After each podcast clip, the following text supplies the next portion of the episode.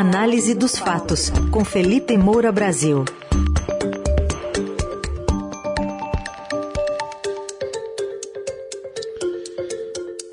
Bom, hoje praticamente uma coluna política, policial e psicológica com, né, com os medos do presidente Jair Bolsonaro. Oi, Felipe, bom dia. Salve, salve, Raizen, Carol, equipe da Dourada FM, melhores ouvintes. Sempre um prazer falar com vocês e ser tão bem introduzido. É exatamente isso a coluna Análise dos Fatos hoje. Vamos lá então, Felipe. Bom dia. É, a gente já tinha falado aqui de alguns aliados do presidente que estavam retomando uma articulação por uma PEC que blindava o presidente com um cargo vitalício caso ele perdesse as eleições. Aparentemente, ele está bem preocupado com essa possibilidade. Pois é, Carol, está muito preocupado. Você lembrou muito bem esse caso da PEC.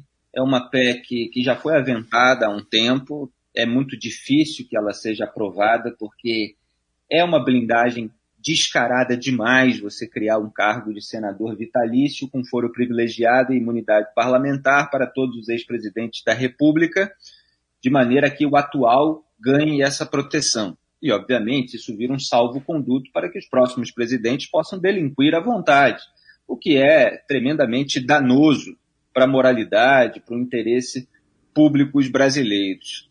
Então, Jair Bolsonaro, hoje, de acordo com alguns veículos, tem repetido frases como nunca serei preso, demonstrado nervosismo, é, falando do 7 de setembro também, que está relacionado com todo esse modo de desespero no qual ele se encontra nesse momento, com a possibilidade de derrota iminente nas urnas. E aí você tem também a declaração: eu atiro para matar mas ninguém me leva preso, prefiro morrer. Quer dizer, ele dizendo qual seria a sua reação caso a polícia batesse a sua porta para executar uma ordem de prisão. Aliás, o Ciro Gomes, num momento muito infeliz, e ele depois é, justificou, tentou é, consertar. Ele chegou a dizer algo a respeito disso, e a turma do Sérgio Moro, que ele demonizou demais, até o que dificulta o crescimento dele no campo da centro-direita chegasse, ele reagiria a bala. Muitas vezes ele foi questionado a respeito disso. Não, é, isso é CBS em cima de mim, eu sendo inocente, não tivesse nada e tal. Mas mesmo assim, uma declaração absolutamente desnecessária. E Jair Bolsonaro tem falado esse tipo de coisa para os interlocutores. A diferença é que é, é essa declaração de Jair Bolsonaro vem acompanhada de uma série de atos que deixam no ar uma hipótese de tumulto, essa ameaça golpista, ele não é, reconhece de antemão que vai fazer a transição democrática caso seja derrotado nas urnas. Então, é claro que isso eleva o nível de tensão. A verdade é que não tem perigo nenhum se prender Bolsonaro se isso tudo for feito com a devida inteligência pelas é, forças policiais, pelos tribunais que eventualmente decidam a respeito disso. O Lula também é, falava e botava os seus aliados para falar que seria um incêndio no país e tal, e foi preso.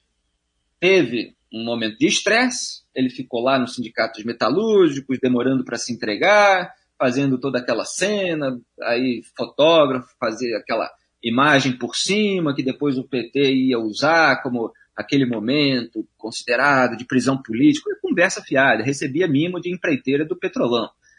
E aí é, ele acabou se entregando quando veio o recado de que a confusão que ele estava causando poderia prejudicá-lo ainda mais é, em termos penais. E acabou se entregando para a polícia. Até o Marco Aurélio Mello, ministro do Supremo, falava ah, isso vai ser incendiário se for preso. E foi.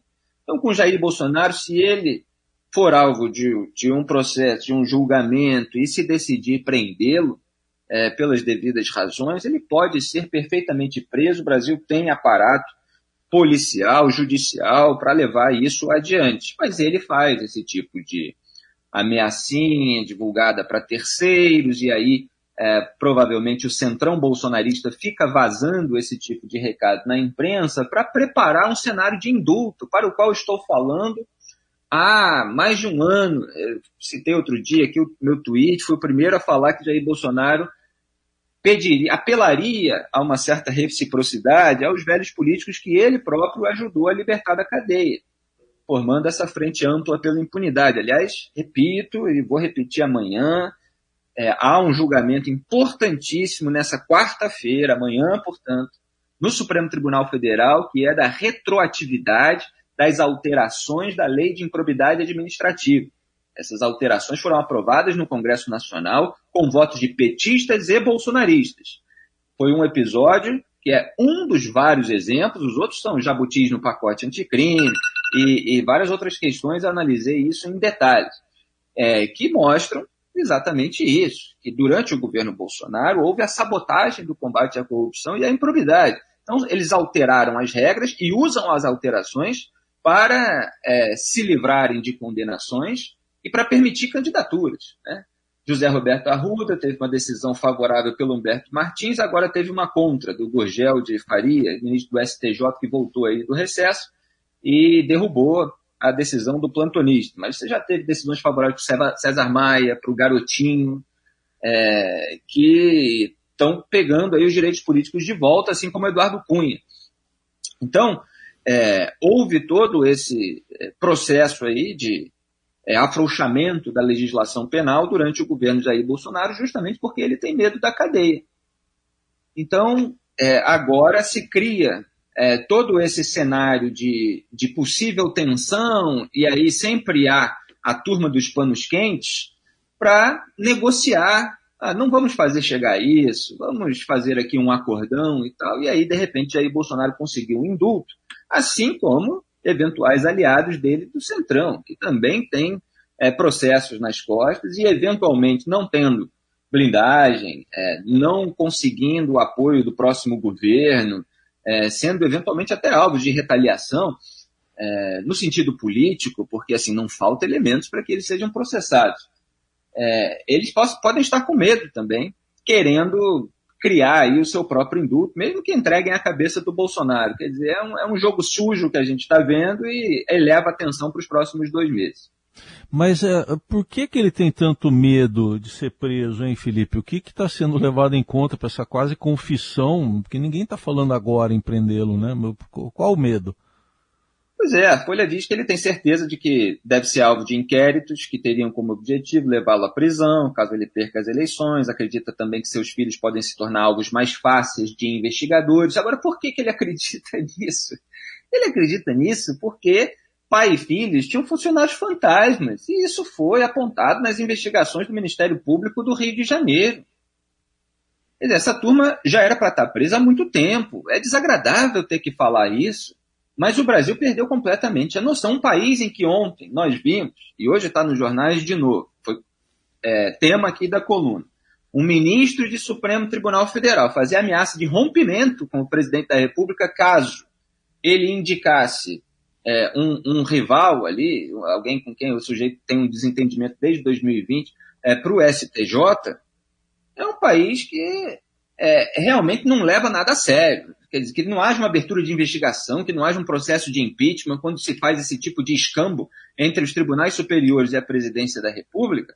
Quer dizer, dá, dá uma, é, uma ilustração aí é, do nível do que se ignora é, no país. Da mesma forma, quando é, deputados eleitos, ou vereador, no caso do Carlos Bolsonaro, né, porque tem também investigação lá a respeito do Carluxo, eles pegam é, emprestados nomes de aliados ali conhecidos, etc. Às vezes o assessor vai trazendo outro, só para poder abrir os cofres públicos para pegar o salário que deveria remunerar alguém que estivesse trabalhando repetitivamente.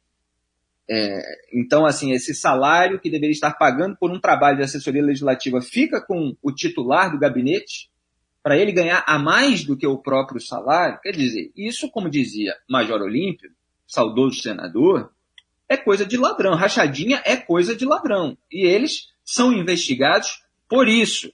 É claro que tudo tem que ter o devido processo, etc. E a gente sabe que há ingerência política sobre os órgãos para que essas investigações não vão adiante. Há também é, articulação de bastidor no Supremo para garantir foro privilegiado para o Flávio Bolsonaro, que foi garantido com o voto de Gilmar Mendes, que Jair Bolsonaro não critica.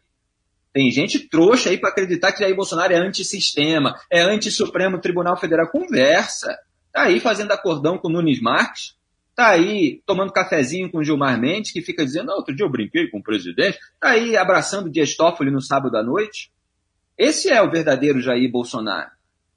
Então ele teme que essas investigações sejam retomadas. Ele não esperava que isso fosse descoberto depois ainda da eleição, porque foi quando veio o relatório do COAF, depois da eleição de 2018, mostrando a movimentação bancária atípica do Fabrício Queiroz. É, então, assim, todos os atos é, do Jair Bolsonaro em relação a essas questões, e até em outras, né, na pandemia, é, decorreram é, do medo dele de ser preso, porque foi descoberto o esquema que a família tinha nos gabinetes passados. Então ele se juntou ali, aqueles que desejavam é, é, essa frente ampla pela impunidade, foi, isolou o COAF, nomeou Augusto Ares para a PGR fora da lista tríplice, sancionou o Jabutis no pacote anticrime, restringindo a delação premiada, restringindo a prisão preventiva, criando a figura do juiz de garantias, que é, na prática, para dividir a primeira instância em duas, se um juiz, é, como era o caso do Flávio Tabaiana, que era o juiz do caso do Flávio Bolsonaro, por acaso de São Charais, estivesse muito duro, que se pudesse trocar para um outro, ainda na fase de investigação. Então, tudo isso foi feito. E aí veio a pandemia, ele ficou aterrorizado com a possibilidade de os indicadores econômicos do governo dele virem abaixo e queria que todo mundo tocasse, é, tomasse cloroquina e continuasse trabalhando é, sem nenhum cuidado, nenhum tipo de distanciamento, etc., porque senão ele poderia perder o poder, o foro privilegiado e ir parar em cana. Dizer, acho que nesse caldeirão também, né, Felipe, dá para colocar essa, essas mudanças de planos em relação ao 7 de setembro, indo para o Rio de Janeiro, né? As Forças Armadas com desfile que deve ser mais robusto por lá, além do de Brasília, e o temor de alguma coisa mais séria acontecer nesse evento, né? Exatamente, Carol. É isso aí que eu estava falando, desemboca no fim da Lava Jato, né, na, na, na, compra do Centrão com orçamento secreto, e nesse golpismo, que é um, um golpismo de, de Dom Bolsonaro del Centrão. Aliás, foi título de um artigo meu anos atrás, estava mostrando para onde tudo se encaminhava. É, ele transferiu aí da boca para fora, né? O prefeito do Rio de Janeiro está dizendo que não foi avisado, que soube pela imprensa. Os militares estão correndo atrás porque o desfile aqui no Rio de Janeiro de 7 de setembro, dia da independência, é bom lembrar, 7 de setembro de 1822, está fazendo 200 anos agora. Ele quer politizar essa data tão importante para o Brasil, que deveria ser protegida contra a exploração política. É feito aqui na, na Presidente Vargas, no centro do Rio de Janeiro, pela manhã. Não tem nada a ver com política partidária eleitoral. É um evento, eu era criança, era levado pela minha família para assistir desfile é, de, de 7 de setembro. Isso é uma tradição. É, não só no Rio de Janeiro, mas lá em Brasília também. Você nunca acredita que você está compactuando com o presidente em exercício, com o governo, porque você vai lá assistir ao desfile das Forças Armadas do seu país, ver como é que é, o que, que, é aquilo. É, mas agora é, porque ele contaminou tudo isso. E aí tem militares que estão dando argumentação técnica, porque assim, nem as regras brasileiras prevêem é, algum tipo de retaguarda contra o abuso de poder de um presidente que quer transformar o desfile militar num ato de campanha. Então é preciso dar argumentação técnica. Não, veja bem, a praia de Copacabana fica difícil para levar o tanque para lá, e aí tem que criar estrutura, cercadinho, para a é, população não invadir também o desfile e tal. Isso tudo fica mais complicado. Você precisa ir por essa área lógica, essa área é, de logística, inclusive, né, para você não dizer, olha, presidente, o que você está fazendo é um absurdo completo, não pode ser feito. Mas ele precisa daquela imagem, do cartão postal, num lugar em que a, já houve manifestações bolsonaristas, ele tem um público, um, um eleitorado mais é, consolidado em São Paulo, ele quer ainda é, obter mais pontos no Rio de Janeiro.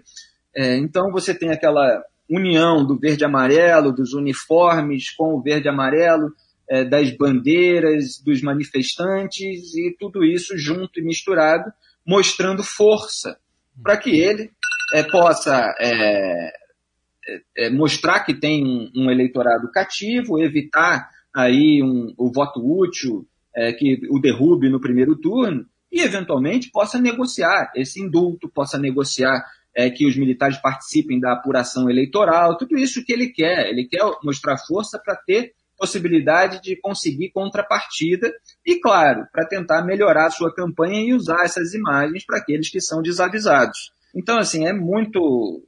É um, se fala até na reportagem da Folha a respeito de transtorno, né, que a possibilidade de ser, de ser preso estaria deixando o presidente cada vez mais inquieto e, de acordo com alguns interlocutores, transtornado. Mas o Bolsonaro já, é, já tem esse transtorno patológico, já está transtornado há muito tempo, principalmente desde que a sua família virou alvo aí de investigações e, claro, há outras por causa da, de tudo que aconteceu no governo, seja na pandemia, seja no MEC, seja no meio ambiente, então, o nível de desespero está aumentando, isso é perigoso. Vamos acompanhar daqui até lá. Felipe Moura Brasil com a gente de segunda a sexta aqui no Jornal Dourado. Daqui a pouquinho a coluna estará no site radioeldorado.com.br e nas plataformas de áudio. Obrigado, até amanhã. Muito obrigado. E só lembrando que assim, é. ele, ele, quis manter a blindagem feita pelo Cássio Nunes Marques. Quer dizer, o Cássio Nunes Marques não quis que ele nomeasse o Ney Belo para o STJ e o uhum. Bolsonaro se curvou porque precisa de ministro que é o blinde, assim como botou lá o André Mendonça depois do Cássio Nunes Marques. Um grande abraço a todos, até amanhã.